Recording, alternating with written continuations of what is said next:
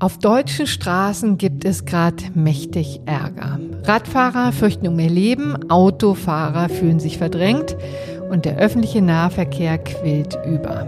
Das geht übrigens nicht nur den großen Metropolen so, auch in kleinen Städten und Gemeinden gibt es hitzige Wortgefechte, weil der Platz auf den Straßen neu verteilt werden soll. Das lässt auch die Bundespolitik nicht kalt. Der Bundesverkehrsminister Volker Wissing hat gerade einen neuen Gesetzesentwurf vorgelegt, der den Kommunen mehr Spielraum bei der Verkehrsplanung geben soll. Das wird in Zukunft vieles leichter machen, nur nicht die Diskussion zwischen den Verkehrsteilnehmern. Das ist schon mal sicher. Das alles gucken wir uns mal genauer an. Ich stelle Ihnen heute nämlich drei Orte vor, in denen das Thema besonders hohe Wellen schlägt.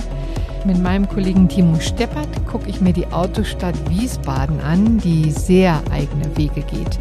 Mit dem Bürgermeister von Gelnhausen spreche ich über die Hoffnung, die er in Wissings Reform des Straßenverkehrsrechts legt. Und ganz am Schluss bin ich noch zu Gast bei der neuen Berliner Mobilitätssenatorin Manja Schreiner. Sie ist gerade zwei Monate im Amt und sorgt schon für Aufregung, weil sie jetzt erst einmal die Planung für neue Radwege auf Halde gelegt hat. Die Message ist klar, die Prioritäten nach dem Regierungswechsel werden anders verteilt und das bringt die Radfahrer auf die Palme. Und damit sage ich herzlich willkommen zum FAZ Podcast für Deutschland, heute am Mittwoch, den 28. Juni 2023. An dieser Sendung haben Kevin Gremmel und Yannick Grün mitgearbeitet. Mein Name ist Corinna Budras und ich freue mich, dass Sie dabei sind. Mein Kollege Timo Steppert hat sich ins Getümmel gestürzt und sich den neuen Straßenkampf mal genauer angesehen. Timo Steppert ist Ihnen vielleicht noch gut bekannt. Er war bis vor einigen Monaten selbst noch regelmäßig Gastgeber hier im FAZ-Podcast für Deutschland, bis es ihn als Landeskorrespondenten für Hessen nach Wiesbaden verschlagen hat. Hallo, lieber Timo. Hallo, Corinna. Wiesbaden ist ja verkehrspolitisch besonders interessant, aber das weiß wahrscheinlich nicht jeder. Deshalb beschreib uns doch mal deine neue Heimat. Was ist da los? Ja, das Besondere an Wiesbaden ist, dass es eine Autostadt ist. Also hier werden mehr als 500.000 Fahrten am Tag mit dem Auto gemacht. Die Menschen haben sich darauf eingestellt. Die Stadt ist darauf ausgelegt. Es gibt sehr breite, große Straßen. Das Problem ist nur, dass die Stadt seit vielen Jahren auch im Stau gleichzeitig erstickt. Mhm. Es gibt Nahverkehr, der nicht besonders belastbar ist. Der basiert ausschließlich auf Bussen. Nur Busse, ja? Gar nichts anderes nichts anderes. Die einzige andere Großstadt von der Größe, Wiesbaden hat ja so 270.000 Einwohner, ist Münster mit gut 300.000. Münster hat allerdings das Fahrrad. Viele mhm. fahren da Rad und deswegen ist es ein bisschen entspannter. In Wiesbaden ist tatsächlich die Situation, was den Nahverkehr betrifft, ziemlich dramatisch. Also es fehlen ganz, ganz viele Busfahrer jeden Tag. So sagt es die SW, das ist der kommunale äh, Verkehrsanbieter sind es 75 Fahrer. Zuletzt war es so, dass ein Nahverkehrsverbund aus der Region nochmal irgendwie ein paar Dutzend Fahrer abgeworben hat. Da gehen tatsächlich wohl, finden da Kämpfe statt, weil überall Fahrer gesucht werden. Und das Problem in Wiesbaden ist, man braucht sehr viele Busse und wie gesagt, man hat die Straßenbahn nicht. Da sollte eine Citybahn errichtet werden, gab es einen ganz großen Kampf drum, einen Bürgerentscheid. Die Bürger haben sich mit über 60 Prozent dagegen entschieden. Das ist erst zwei Jahre her. Und deswegen gibt es eben nur die Busse und Tja, das läuft nicht besonders gut, weil so viele Busfahrer fehlen. Ist seit Herbst vergangenen Jahres, war viele Monate lang nur Samstagsfahrplan. Es ist immer noch so, dass er deutlich reduziert ist. Und Wiesbaden ist zwar nicht riesig, aber naja, eben doch eine Großstadt. Und man merkt an allen Ecken und Enden, dass es knapp ist.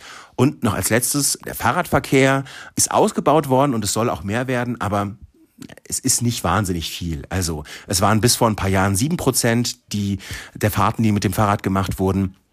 Das hat sich jetzt so knapp verdoppelt, aber im Vergleich zum Beispiel in Mainz, Studentenstadt, eher jünger, da werden so die Zahl von vor ein paar Jahren 21 Prozent der Fahrten mit dem Fahrrad gemacht. Also man sieht, äh, große Stadt, nur Busse und dann fehlen auch noch die Busfahrer, kaum Fahrräder, aber es gibt immerhin einen besonders aktiven Verkehrsdezernenten, nämlich Andreas Kowol der schon einiges gemacht hat. Was hat er denn schon durchgesetzt? Bei euch gibt es eine Pförtnerampel, habe ich gelesen. Was ist das? Ja, Die Pförtner Ampel macht viele Autofahrer besonders zornig.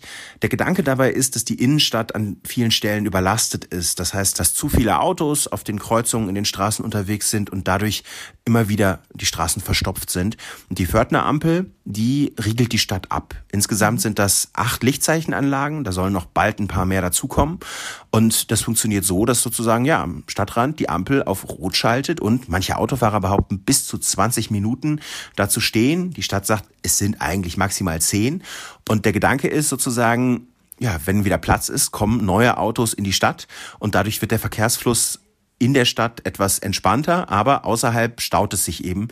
Und das hat auch damit zu tun, dass Wiesbaden so einen starken Durchfahrtsverkehr hat. Also mhm. es gibt anders als anderswo keine großen Umgehungsstraßen. Wer aus dem Taunus nach Frankfurt will, der hat den kürzesten Weg durch Wiesbaden und mhm. nutzt ihn auch und fährt am Hauptbahnhof in Wiesbaden entlang. Ja, und das ist eine riesige Straße, ne, die da lang fährt. Da kann ich mich selber noch dran erinnern, habe ich oft genug gemacht. Achtspurig, glaube ich, ne? Ja, 70.000 Fahrzeuge am Tag. Das ist, ähm, wie Andreas Kowohl, der Verkehrsdezernent, äh, gerne sagt, mehr als auf vielen Autobahnen in Ostdeutschland, die da unterwegs sind. Das ist die Bundesstraße 54 und das geht sozusagen in den inneren Ring von Wiesbaden über. Da sieht man auch, also ein Stück weiter sozusagen Richtung Innenstadt, was sich getan hat. Es sind viele Mobilitätsspuren geschaffen worden, wo die Busse jetzt mit Priorität langfahren. Es gibt Radwege und dadurch sind extrem viele Parkplätze weggefallen. Die Lobbyisten für den Autoverkehr, könnte man sagen, behaupten, es sind Hunderte, es geht sogar in die Tausende, die an Parkplätzen verloren gegangen sind. Wiesbaden hat sich nämlich in den vergangenen, ja, man kann so sagen, vier, fünf Jahren sehr versucht, auf eine nachhaltigere Mobilität äh, einzuschießen und da viel zu machen, eben durch Radwege, durch ähm, diese, diese sogenannten Umweltspuren, auf denen die Busse schneller sein können. Hm. Das wollen sich aber die Autofahrer nicht gefallen lassen. Ne? Auch da hast du jemanden getroffen. Was war denn das für ein Typ? Ja, das ist Christian Hill. Der hat im November 2020 die Initiative Pro Auto in Wiesbaden gegründet. Das kann man sich eigentlich gar nicht so richtig vorstellen. Es ist eine Autopartei. Christian Hill geht selbst eigentlich die meiste Zeit zu Fuß durch die mhm. Stadt. Der ist Immobilienmakler, ist ein ganz sympathischer Typ, war lange in der CDU und sagt, die Grünen, die wollen uns das Auto kaputt machen und die wollen die autofreie Innenstadt und er will das verhindern. Und wie? Also wie gesagt, er hat jetzt, er hat diese Partei gegründet und er hat direkt auf Anhieb, obwohl Pandemie war, obwohl keine guten Bedingungen war, kurz vor der Kommunalwahl, direkt einen Sitz im Stadtrat bekommen er will das auf jeden Fall dadurch verhindern, dass er bei jeder Initiative, die in den Stadtrat kommt, nachfragt, was bedeutet das für die Autofahrer? Und inzwischen ist es so, dass auch die CDU unter Druck geraten, deutlich kritischer geworden ist, was die Verkehrswende betrifft. Die hat mhm. das lange mitgetragen, ist jetzt nicht mehr in der Koalition und auch in der FDP ist die Skepsis groß gegenüber der Verkehrswende. Das ist natürlich jetzt so die, die Kommunalpolitik, die kommunalpolitische Ebene. Man kann sich aber gut vorstellen, dass es in Wiesbaden, ähm, nachdem es einen Bürgerentscheid gegen diese Straßenbahn gab, wenn es eine Gelegenheit gibt, immer auch mal wieder einen Bürgerentscheid geben könnte. Mhm. Gerade naja, bietet sich jetzt nicht so besonders gut an, aber man merkt, es brodelt in der Stadt. Das ist auch ein Thema, über das ganz viele Leute reden. Wiesbaden ist ja eine etwas ältere Stadt. Man sagt ja so ein bisschen abschätzig so die Kurstadt, ähm, die so ein bisschen ja älter eben ist. Es ist eine Beamtenstadt, das sagen auch Politiker verschiedener Parteien, die in Wiesbaden ähm, tätig sind. Da ist das BKA, da ist das Bundesamt für Statistik, da sind aber auch ganz viele Landesbehörden.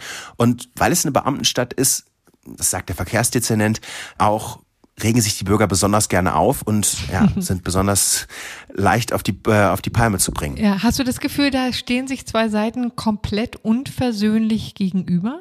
Oder reden die immerhin noch zusammen äh, miteinander? Das muss man tatsächlich sagen, die reden miteinander und auch Andreas Kowohl und Herr Hill von der Autopartei gehen mal einen Wein zusammen trinken. Also die können schon noch miteinander reden, aber man merkt an vielen Stellen, also der Verkehrsdezernent, der ja von den Grünen ist, Herr Kowohl, wird im Internet nicht von Herrn Hill, aber von anderen aufs Schärfste angegangen und äh, man liest da wirklich heftigste Beschimpfungen und da werden vor allen Dingen die Grünen, wenn so Debatten sich da entspannen, besonders beschimpft und ähm, ja fertig gemacht dafür, dass man die Verkehrspolitik als gescheitert ansieht. Ich glaube, der Kern ist so ein bisschen, dass viele sagen, und das sagt auch Herr Hill, die Innenstadt, auch in Wiesbaden, einer Stadt, der es eigentlich ganz gut geht, da müssen Geschäfte schließen, der Stadt geht's nicht besonders gut.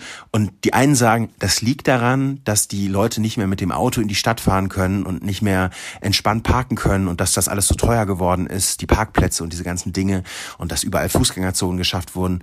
Und zum Beispiel sagt die andere Seite, das sind eher die Leute, die auch Herrn Kowohl unterstützen, wir haben doch jetzt schon eine autofreundliche Stadt. Wir müssten sie doch eigentlich viel mehr menschenfreundlich in Anführungszeichen machen.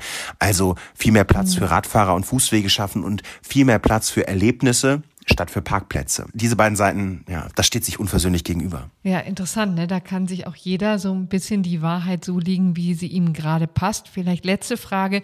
Wie sehr spielt eigentlich eine Rolle, dass die derzeitige Rechtslage den Kommunen nicht besonders viel Spielraum lässt? Bundesverkehrsminister Volker Wissing hat dazu ja gerade einen neuen Gesetzesentwurf vorgelegt. Da kommen wir gleich noch dazu. Vielleicht nur eine Einschätzung. Ist dir das Problem auch begegnet bei deinen Recherchen oder war es vor allem allen Dingen ja eine politisch-gesellschaftliche Frage. Es ist vor allen Dingen eine politisch-gesellschaftliche Frage, aber auch Wiesbaden hätte zum Beispiel gerne an vielen Stellen Tempo 30 und Tempo 40 eingeführt. Ähm, da gibt es auch einen ähm, Stadtratsbeschluss zu, aber es ist aus rechtlichen Gründen 2021, als man das beschlossen hat, nicht möglich gewesen. Das ist ja zum Beispiel ein Punkt, soweit ich das weiß, ähm, bei dem womöglich künftig etwas mehr ähm, Handlungsspielraum ist. Hm, genau, das gucken wir uns jetzt ein bisschen genauer an. Herzlichen Dank, Timo Steppert. Tolle Recherche, sehr, sehr schöne Artikel, hänge ich gerne mit in die Show Notes. Schöne Grüße, tschüss. Dankeschön, Corinna, ciao. Ja, und über besagten Gesetzesentwurf spreche ich nun mit Daniel Glöckner. Er ist Bürgermeister der hessischen Kleinstadt Gelnhausen und ist Teil der Initiative Lebenswerte Städte, die sich für flexible Regeln im Straßenverkehr einsetzt. Konkret mehr Spielraum für Tempo 30 Zonen, mehr Radwege, Busspuren und so weiter und so fort. Herr Glöckner, herzlich willkommen. Ja, vielen Dank für die Einladung, Frau Butras. Wir wollen jetzt erstmal Ihr Städtchen kennenlernen. Sie bezeichnen sich ja als passionierter Stadt- und Erlebnisführer von Gelnhausen, Ihrer Geburtsstadt. Was zeigen Sie denn Besucher von Ihrer Stadt? Mehrere unserer historischen Stadtviertel, also angefangen mit unseren beiden historischen Stadtkirchen, mit der Marktplatzanlage in der Altstadt. Wir haben eine romanische Kaiserpfalz, also eine Ruine einer Kaiserpfalz. Wir haben das älteste Amtshaus Deutschlands auf dem Untermarkt mit der dahinterliegenden Marienkirche, eine Kirche im romanisch-gotischen Übergangsstil. Wir haben die katholische Peterskirche, eine romanische Kirche ja, auf dem Obermarkt mit Rathaus. Kirchen merke ich gerade. Ja, Wie groß ist denn Ihre Stadt eigentlich? Die Gesamtstadt hat knapp 24.000 Einwohner. Aber wir wollten uns ja über die Verkehrspolitik unterhalten. Genau. Wo drückt denn der Schuh, Herr Glöckner? Was würden Sie gerne tun, was Sie bisher nicht tun durften? Die Thematik, die wir haben, ist, dass in Gelnhausen die Stadt ein bisschen bandförmig angelegt ist. Das heißt, durch alle Stadtteile hindurch gehen Kreis- und Landesstraßen. Jene Straßen gehen zum Beispiel im Innenstadtbereich, also in der Kernstadt, durch historische Stadtviertel. Das eine ist von 1346, das andere von 1838, das andere aus den 1890ern. Alles Zeiten gewesen, wo man noch nicht an diese Fahrzeuge von heute gedacht hat. Also man fuhr ja damals mit Kutschen oder mit Planwagen durch die Städte. Mhm. Das heißt, wir haben auch eine gewisse Enge vor Ort. Dann hat man im ausgehenden 19. Jahrhundert die Reichsstraßen festgelegt, am Anfang des 20. Jahrhunderts die Landesstraßen entsprechend auch definiert. Und viele gehen halt durch Innenstadtlagen. Wir hatten eine Befragung in der Altstadt gemacht. Ganz viele gaben als Antwort das Thema Urban Gardening oder mhm. wenige Durchfahrtsverkehr oder einfach mehr Sitzfläche, mehr Aufenthaltsqualität. Also Sie möchten gestalten letztendlich mit Tempo 30 oder auch zusätzlichen Spuren, Busspuren, Fahrradwegen? Was schwebt Ihnen da so vor? Genau, das ist dieses, das ist so, ist so, ein, so eine Mixtur von weniger Durchgangsverkehr, schmalere Straßen in sowieso engeren Stadtbereichen. Es gibt ja Vorgaben, wie muss eine Landesstraße eine Breite aufweisen von XY. Das ist ja in historischen Stadtvierteln gar nicht so einfach umsetzbar. Sie wollen aber, ich sage mal, dem Klima- und Umweltschutz gerecht werden, mehr Grün reinzubringen. Das heißt, sie brauchen breitere Bürgersteige, dann brauchen sie auch Flächen für diese Bäume. Sie brauchen aber auch, wenn Sie jetzt an den Radfahrverkehr denken, eine zusätzliche Radspur Und das müssen sie dem aktu oder der aktuellen Straßenbreite abschneiden. Und äh, das führt dann wieder zu einem Konflikt mit den Straßenverkehrsbehörden, die teilweise noch Vorgaben haben aus den, ich sag mal, 50er, 60er, 70ern. Da waren wir ja noch autofreundlich. Heute plant man ja keine autofreundliche Stadt mehr, sondern wir planen eine Stadt, die für das menschliche Leben auf der Straße viel besser gewidmet und gerüstet ist. Hm. Und wann haben Sie als Bürgermeister zum ersten Mal gemerkt, was uns das Straßenverkehrsrecht anbietet, reicht mir nicht? Also gab es da irgendwie eine, ein besonderes Ereignis, was Sie dazu gebracht hat? Man ist ja als äh, Bürgermeister auch Chef der Ordnungspolizei. Das heißt, auf meinen kommunalen Straßen ist es relativ einfach, etwas umzusetzen, da ich der Verantwortliche bin für die Gemeindestraße. Wir haben zum Beispiel in einem unserer Stadtteile eine Landesstraße, die hat eine gewisse Breite, da wird auch eine gewisse Kfz-Messung ab und zu gemacht. Wir haben aber auch dann immer wieder die Hinweise, dass zu schnell in diese Straße hineingefahren wird. Und wir haben da auch ein Speedy aufgestellt, der aufzeigt, wie schnell man fährt.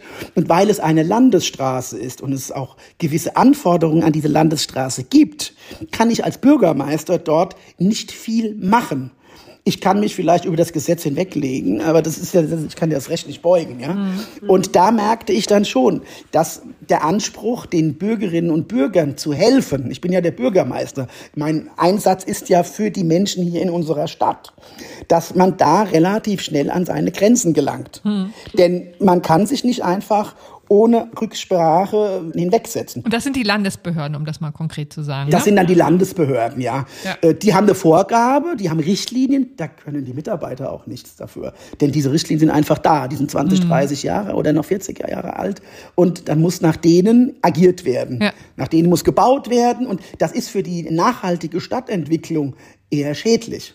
Also wenn auf der einen Seite Ziele Klima- und Umweltschutz und Umweltschutz heißt ja auch zum Beispiel niedrigere Emissionen. Also stellen Sie sich mal vor, was für Verkehre durch eine Landesstraße fährt, wenn die nach oben hin 50 kmh pro Stunde zulassen. Wenn man aber von vornherein weiß, diese Landesstraße, da darf nur noch 30 kmh gefahren werden. Oder man hat vor Ort noch Hämmer reingesetzt, dass man, ich sag mal, Schlangenlinien durch die Straße fahren muss, weil man die Fahrbahnen verteilt oder weil man sagt, wir haben da ähm, verengte Spuren, dass also keine großen LKWs mehr hindurchfahren können. Da gibt es so viele Ideen, die man nutzen kann, um das Leben in den Innenstädten attraktiver zu machen. Aber das wird ja durch alte Verordnungen, die nicht zeitgemäß sind, konterkariert. Ja, Sie hätten auch gerne überall Tempo 30 in der Stadt. Stimmt das? Für uns wäre es ganz wichtig, deshalb sind wir auch seitens unserer Stadtverordnetenversammlung der Initiative beigetreten, komplett immer eine 30er-Zone zu gewährleisten. Also für uns heißt das, das innerhalb des innerstädtischen Bereiches oder zwischen den Ortstafeln, also klassisch gesagt, zwischen dem Ortsschild. Nach dem Moment, wo man das Ortsschild überschritten hat, kommt man dann in eine 30er-Zone so lange, bis die Ortsbebauung äh, zu Ende ja. ist. Und machen denn die Geilenhausener da mit bei der Tempo 30 flächendeckend? Sie haben eben gesagt, der Beschluss wurde einstimmig gefällt. Aber wie sieht es sozusagen bei den Bürgerinnen und Bürgern aus? Gut, in diesem Fall muss ich ganz offen sagen, nachdem die Stadtverordnetenversammlung das beschlossen hat, gab es jetzt keine Reaktion der Bürgerinnen und Bürger. In den jeweiligen Stadtvierteln wird schon auch immer gefordert, dass äh, die 30 eingehalten wird. Gucken wir uns doch jetzt nochmal die neuen Regeln an, die gerade von Bundesverkehrsminister Volker Wissing vorgestellt wurden. Also das Kabinett hat eine Reform des Straßenverkehrsgesetzes beschlossen. Eine Änderung der Straßenverkehrsordnung steht noch aus und konkret geht es eben darum, dass Kommunen künftig ihre Maßnahmen, also wie eben zum Beispiel Tempo 30 Zonen, Radwege, Zebrastreifen, Busspuren, aus Gründen des Klimaschutzes, des Gesundheitsschutzes oder der städtebaulichen Entwicklung, dass sie sie auf diese Gründe stützen können. Reicht Ihnen das? Ich muss an der Stelle sagen, jein. Wichtig ist eigentlich eine nachhaltige Stadtentwicklung. Eine nachhaltige Stadtentwicklung führt dazu, dass Klima- und Umweltschutz nachzieht. Das heißt also, wenn Sie eine Stadtentwicklung nachhaltig gestalten, das heißt, Sie den Menschen Raum geben, dass sie für mehr Grün in den Innenstädten, an den Straßen sorgen, dann hat das natürlich auch, Sie haben zum Beispiel bei einer Stadt, wo nur 30 kmh gefahren wird, auch einfach weniger Emissionen. Es ist auch mhm. viel leiser. Das heißt, das kommt dann wieder in, in einer Auswirkung positiv auf den Mensch an. Aber man muss sagen, Bundesverkehrsminister Volker Wissing hat ziemlich klar gesagt, also flächendeckendes Tempo 30 ist damit nicht eingeführt. Das wird es auch künftig nicht geben. Das kann Sie ja nicht zufriedenstellen, oder? Genau, und das ist das Nein an der ganzen Sache. Also man müsste dezidiert aufzeigen, wo gibt es Flächen, Areale, für die eine Tempo 30 Zone komplett tragfähig wäre. Also man muss das, glaube ich, auch auf die jeweilige Kommune beziehen. Also wir haben halt die Enge der Bebauung und in einem definierten Bereich. Also man sollte dann den Kommunen die Freiheit geben, dass sie das selbst für sich vor Ort lösen. Der Kollege Wissing residiert in Berlin. Das sind andere Straßenbreiten, andere Dimensionen als jetzt hier in Gelnhausen, in seinen Stadtteilen. Also man sollte da schon den Kommunen diese Freiheit einräumen. Und äh, dann hat man natürlich dann auch äh, wirklich positive Auswirkungen. Die Kommune kann ganz anders planen. Die, die Kommune kann sagen, okay, dann machen wir jetzt hier aus dem Teil äh, eine Einbahnstraße und schauen mal, wie machen wir einen Verkehrstest und müssen uns nicht erst mit äh, einer Landesbehörde Rumschlagen lassen. Ja, im genau, so ja, man muss sich ja immer alles anhören lassen. Das ja. steckt da ja auch das Wort hören in Behörde drin. Herzlichen Dank, Herr Glockner. Vielen, vielen Dank Ihnen zurück, Frau Budras. Zum guten Schluss habe ich jetzt die Gelegenheit, die neue Berliner Mobilitätssenatorin Manja Schreiner zu treffen. Ich sitze jetzt hier in Ihrem Büro. Herzlichen Dank, dass Sie mich empfangen, Frau Schreiner. Aber gerne. Ich danke Ihnen. An die turbulente Berlin-Wahl erinnern sich wahrscheinlich auch noch viele unserer Hörerinnen und Hörer außerhalb Berlins. Seit dem 27. April ist eine schwarz-rote Regierung im Amt. Das Rote Rathaus und auch der Verkehrssenat sind fest in der CDU-Hand. Und Sie, Frau Schreiner, haben jetzt erstmal entschlossen, die Planung von Radwegen auf den Prüfstand zu stellen. Was bedeutet das konkret? Ja, wir sind äh, ja angetreten als CDU, dass wir natürlich auch in der Verkehrspolitik einiges anders machen werden. Um jetzt zu beurteilen, was muss man eigentlich ganz konkret auch anders machen, bin ich gerade dabei, mir einen guten Überblick zu verschaffen. Und das nicht nur im Bereich Radwegebau, sondern einfach in allen Bereichen, die auch im Koalitionsvertrag adressiert sind. In dieser Phase bin ich jetzt gerade. Und äh, natürlich ist jetzt durch die öffentliche Diskussion gerade Radwegebau etwas in den Fokus geraten, aber insgesamt gucke ich mir natürlich das Gesamttableau an. Was gucken Sie sich denn da an? Auch Straße und Baustellen genau. oder auch den Fußverkehr? Genau, es sind ganz, ganz viele Themen im Koalitionsvertrag adressiert. Wir haben also auch gut zu tun die nächsten dreieinhalb Jahre, aber das, was ich tatsächlich gerade mache, ist sämtliche Planungen ähm, sich mal anzuschauen. Das geht von U-Bahn-Planung über Straßenbahnplanung, über über Busplanung, über welche Brücken müssen demnächst saniert werden, Straßenplanung, Radwegeplanung. Wie ist insgesamt das Gesamtkonzept bis jetzt aufgesetzt, um mich einfach auch erstmal gut einzufinden? Denn wir haben ja Ziele festgelegt im Koalitionsvertrag und ich muss ja jetzt gucken, dass ich die dann auch aussteuere in den dreieinhalb Jahren. Und was genau stört Sie denn jetzt eigentlich, kann man das so genau sagen, am, an der bisherigen Radwegeplanung? Warum muss die womöglich umge rausgehauen werden. Das, was äh, viele Bürger und Bürgerinnen hier in Berlin ja gestört hat in der Vergangenheit, war, dass sie das Gefühl hatten, sie sind mit ihren Bedürfnissen gar nicht berücksichtigt. Und es geht natürlich darum, dass wir auf der einen Seite sichere Radwege brauchen, auch mehr Radwege brauchen, aber auf der anderen Seite natürlich auch noch ganz viele andere verschiedene Interessen an den Straßenraum adressiert werden. Und das sind natürlich die Autofahrer, das ist der Wirtschaftsverkehr, ähm, das ist aber natürlich auch der ÖPNV. Und das alles muss auf diesem begrenzten Straßenraum in Berlin, meistens links und rechts durch Häuser äh, begrenzt, muss das alles untergebracht werden. Und da haben viele Bürger natürlich dieses Gefühl gehabt in der Vergangenheit, ihre Interessen werden nicht genug berücksichtigt. Und dafür sind wir angetreten, ein neues Miteinander hinzubekommen. Was hat denn die Autofahrer eigentlich gestört? Warum fühlten die sich nicht richtig beachtet? Also es gibt verschiedene Projekte, wo auch in der Vergangenheit ähm, wirklich Fahrspuren weggefallen sind oder auch ähm, Parkspuren wegfallen, damit dort ein sicherer Radweg eingerichtet wird. Und unser Anspruch ist es, diesen sicheren Radweg einzurichten und damit natürlich die Sicherheit für die schwächsten Verkehrsteilnehmer auch herzustellen.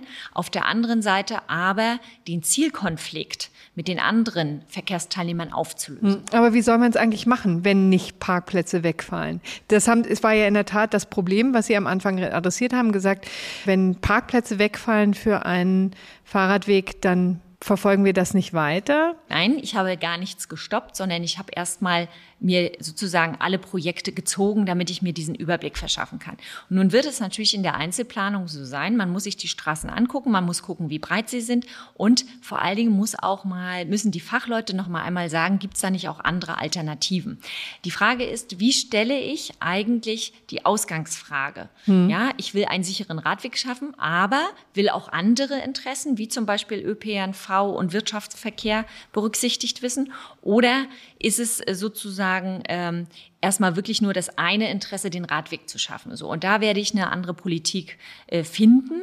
Und natürlich ist das im Einzelfall dann eher zu betrachten, statt sozusagen mit der Schablone. Und wie machen Sie das konkret im Einzelfall? Also nehmen wir mal, haben Sie schon so ein Beispiel vor Augen, wo Sie das Gefühl haben, hier war so ein Radweg, der eigentlich äh, mehr Schaden angerichtet hat als Nutzen? Nee, ich würde das jetzt erstmal so an Einzelbeispielen gar nicht festmachen wollen. Vielleicht ist eher so ein Beispiel, das es nochmal transparent macht. Wir haben die Linienstraße Straße. Das ist eine Fahrradstraße, die eingerichtet wurde und eine parallel verlaufende Hauptstraße. Da muss man sich schon überlegen, welchen, welche Art Radweg da überhaupt noch jetzt eingerichtet werden muss, weil es ein hm. großer, starker Eingriff auch in eine der Hauptstraßen ist. Das grundsätzliche Konzept ist, dass wir leistungsfähige Hauptstraßen, Trassen brauchen die einfach auch den fließenden Verkehr auch wirklich fließen lassen, damit wir einfach in den Nebenstraßen, wo wir Ruhe haben wollen in den Kiezen, dass da auch wirklich Ruhe einkehrt. Und wenn überall verstaut ist oder überall das gleiche Tempo herrscht, dann gibt es keinen Anreiz mehr auf einer Haupttrasse, wo der Verkehr schneller ist zu fahren, sondern dann wird der Suchverkehr hm. nach Parkplätzen in den Nebenstraßen landen oder auch die Umgehungsverkehre werden alle durch die Nebenstraßen gelenkt. Das soll natürlich vermieden werden. Der Gegenwind allerdings ist ja jetzt beträchtlich, der Ihnen entgegenschlägt. Einige Bezirke haben ja jetzt Ihnen ein Ultimatum gestellt, ne, haben gesagt, bis heute Abend müssen Sie entscheiden, welche Radwege Sie freigeben, so heißt es. Lassen Sie sich darauf ein?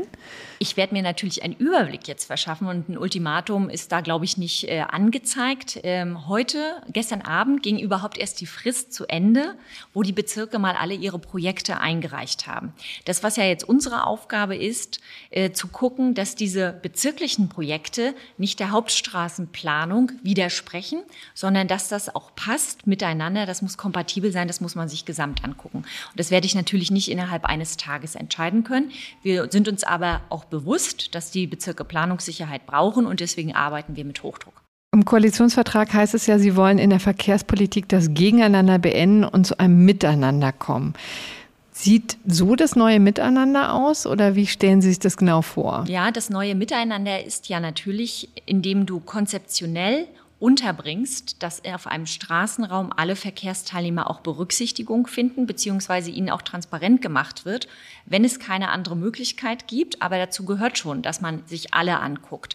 Und das ist natürlich das Miteinander. Denn wir haben jetzt im Moment eine lautstarke Diskussion hm. um die Radwege, aber es gibt ja auch ganz viele andere Interessen, die vielleicht momentan nicht ganz so laut sind, die ich aber auch alle zusammenführen möchte. Und es hat ja auch einen Grund gehabt, warum im Wahlkampf auch das gerade das Thema Verkehr so polarisiert mhm. geführt wurde, äh, da hat man ja gesehen, dass sehr viele Interessen aufeinandertreffen. Das heißt, ich wähne mich da auch wirklich auf der Seite aller, nämlich aller Interessen. Im Grunde genommen hat sie es da nicht überrascht, dass jetzt der Gegenwehr so, so deutlich ja, war. Ja, das ne? hat mich nicht überrascht, weil es ist natürlich klar, ich, es ist ja eine Abkehr von einer Politik, die die Vorgänger betrieben haben. Und äh, wir bringen jetzt einen anderen Akzent rein, indem wir alle in den Blick nehmen. Und äh, dass das natürlich nicht überall zur Freude führt, das war uns klar. Interessanterweise ist es ja nicht nur so, dass Sie sozusagen jetzt die Vorgängerregierung revidieren an einigen Stellen, sondern ja auch sehr bewusst gegen die einzelnen Bezirke, die ja mitunter sehr grün regiert sind, so, also wirklich einem deutlichen Teil. Acht Bezirksstadträte hatte ich gerade genau. am Montag in der Runde aus den äh, Straßen- und Grünflächenämtern, die sind grün und vier von der CDU. Aber wir hatten trotzdem einen guten Austausch. Das ist mir auch wichtig. Mhm. Es soll auch in Zukunft ja ein guter Austausch sein, weil ich ganz überzeugt bin, weder die Bezirksebene kann ohne die Landesebene noch umgedreht, sondern es muss ein absolut gutes Miteinander sein. Wie stellen Sie sich denn die Verkehrswende vor? Ist das eigentlich ein Konzept, was Sie verfolgen oder ist die jetzt tot? Nein, überhaupt nicht. Natürlich stellen wir uns eine Verkehrswende vor, eine Antriebswende und eine Mobilitätswende. Und das hängt natürlich alles miteinander zusammen. Es sind ganz viele verschiedene Bausteine. Unsere äh, Vision, wie wir natürlich auch den Autoverkehr aus der Innenstadt, hier kumuliert sich nun wirklich alles, rauskriegen, ist, dass wir insbesondere die Außenbezirke besser und attraktiver anbinden. Mhm. Dass wir auch in den Außenbezirken beispielsweise Radwege schaffen, dass jemand wirklich mit dem Rad zum guten Park- und Reit Parkplatz fährt, dort sein Fahrrad auch anschließen kann und dort mit einer attraktiven Anbindung in die Innenstadt kommt. Das ist wichtig, weil wir hier in Berlin sehr viele Probleme dadurch haben, dass wir große Pendlerverkehre haben. Ja, und äh, um diese Bewegung aus der Stadt rauszunehmen, muss man eben auch in den Außenbezirken ansetzen und dort eine gute Infrastruktur bieten, um in die Stadt zu kommen, damit man immer viel mehr Menschen noch mhm. überzeugt mhm. davon. Es gibt ein gutes Angebot. Ihr müsst euch nicht in den Stau stellen. Und da gehört neben dem Radverkehr, der ja jetzt gerade sehr im Fokus ist wirklich ja auch ganz entscheidend der ÖPNV, der Vorrang des Umweltverbundes, des ÖPNV rein. Da haben wir sehr viel im Koalitionsvertrag adressiert.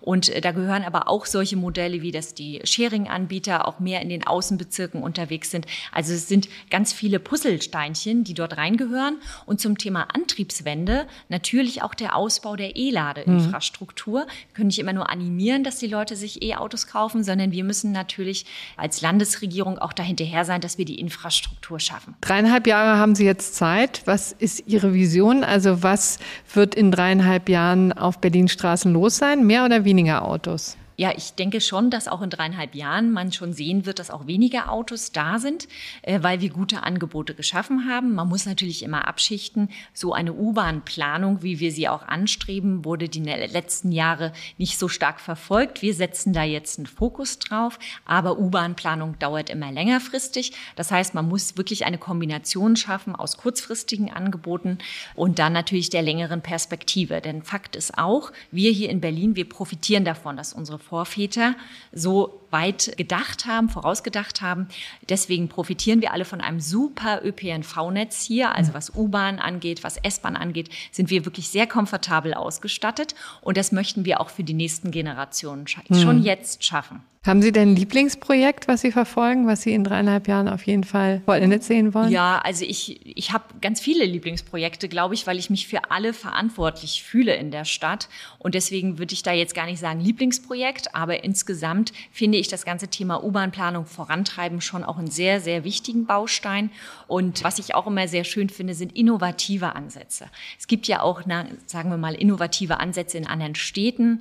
Äh, ob wir jetzt äh, vielleicht mal darüber nachdenken können, ob wir nicht immer nur alles auf der Straße machen, sondern vielleicht auch eher sozusagen den anderen Raum, die andere Dimension eben noch mal mehr nutzen können. Also ich sag mal Stichworte Haarbahn oder Was ist Haarbahn? Ja, das sind das sind so wie auf dem Flughafen diese kleinen Bahnen, ah. die oben laufen. Es gibt ja in anderen Städten in, auch diese Projekte, wo man eben auch eine Hochbahn hat und vielleicht kann man auch sowas mal in den Fokus nehmen. Wir haben einiges im Koalitionsvertrag drin. Mhm. Das muss ich mir eben mal angucken und dann auch fachlich abschichten, was ist möglich, aber so Visionen auch aufzumachen, finde ich schon auch ganz wichtig, auch in den dreieinhalb Jahren.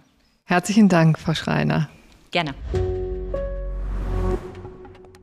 Das war er also, der FAZ-Podcast für Deutschland zum Verteilungskampf auf Deutschlands Straßen. Im Moment lässt sich nur eins sicher sagen, richtig glücklich ist niemand und die Debatte wird äußerst emotional geführt. Dazu würde mich natürlich auch Ihre Meinung interessieren. Wollen Sie mehr Fahrradspuren und Tempo 30 in den Innenstädten oder reicht's irgendwann auch mal? Schreiben Sie mir gerne unter podcast.faz.de. Ansonsten bedanke ich mich für Ihre Aufmerksamkeit und sage, machen Sie es gut und bis bald. Tschüss!